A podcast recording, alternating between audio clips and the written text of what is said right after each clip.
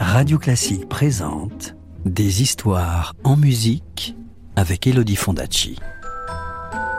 Des histoires, des histoires, des histoires. Est-ce que je peux avoir une histoire, s'il te plaît, de me raconter une histoire? Encore une histoire? Bon, d'accord. Tu te souviens que Sifée avait été conviée au baptême de la princesse Aurore? Elle lui avait fait don de toutes les vertus du monde, quand soudain, on avait entendu un bruit terrifiant. Eh bien, voici ce qui arriva. Chapitre 3 Le maléfice. La dernière fée s'apprêtait à s'avancer quand soudain, on entendit un terrible grondement de tonnerre. Le ciel s'assombrit et fut zébré d'éclairs. Une violente bourrasque s'engouffra dans la salle de banquet, faisant voltiger les tentures de soie et d'or, et toutes les lumières s'éteignirent d'un seul coup. Ce fut comme si la nuit s'était levée au beau milieu du jour.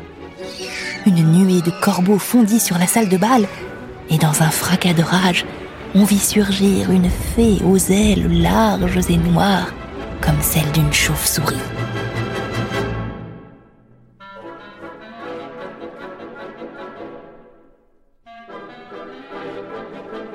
C'était une vieille fée maléfique que nul n'avait songé à convier parce qu'il y avait plus de 50 ans qu'on ne l'avait pas vue et qu'on la croyait morte. Alors, Majesté, on oublie la politesse. Je suis vexée, sachez-le, de ne pas avoir reçu d'invitation. Eh bien, puisque je suis là, je ne serai pas ingrate. Je vais moi aussi me pencher sur le berceau de cet enfant. Et la fée se tourna vers le bébé en tendant vers elle sa baguette en forme de serpent du bout de ses doigts crochus.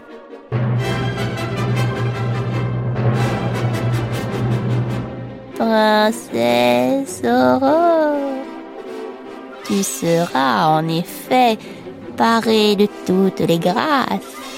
Oui, et chacun t'aimera. Mais à l'aube de ta seizième année, tu te perceras le doigt à la pointe d'un fuseau et tu mourras.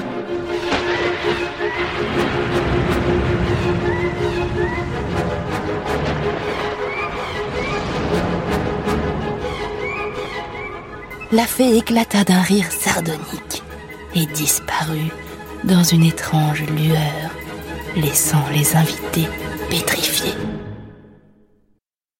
Les gardes s'élancèrent, mais à la place de la sorcière, il n'y avait déjà plus rien qu'une simple odeur de soufre. Alors, la fée Lila, la plus petite des fées, celle qui n'avait pas encore parlé, s'avança et s'agenouilla devant la reine en larmes. Majesté, dit la fée doucement, séchez vos larmes. Je n'ai pas le pouvoir d'annuler le sort de cette sorcière, mais je vais au moins tenter de l'adoucir. Et la fée Lila se pencha sur le berceau.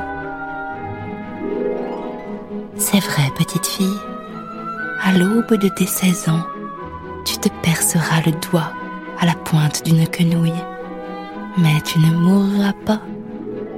Non, tu tomberas endormi et avec toi toute la cour, et tu dormiras pendant cent longues années. Et au bout de cent ans, c'est un prince, assez courageux pour braver le danger, qui viendra poser un baiser sur tes lèvres pour te réveiller.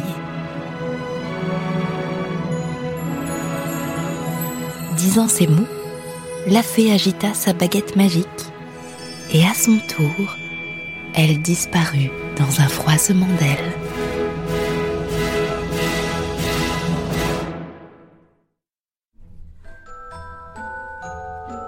Tu veux connaître la suite de l'histoire?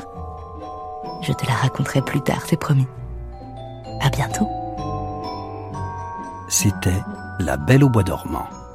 Une histoire écrite et racontée par Elodie Fondacci sur une musique de Piotr Tchaïkovski. Retrouvez la suite du conte en podcast sur radioclassique.fr. Radio Classique, des histoires en musique.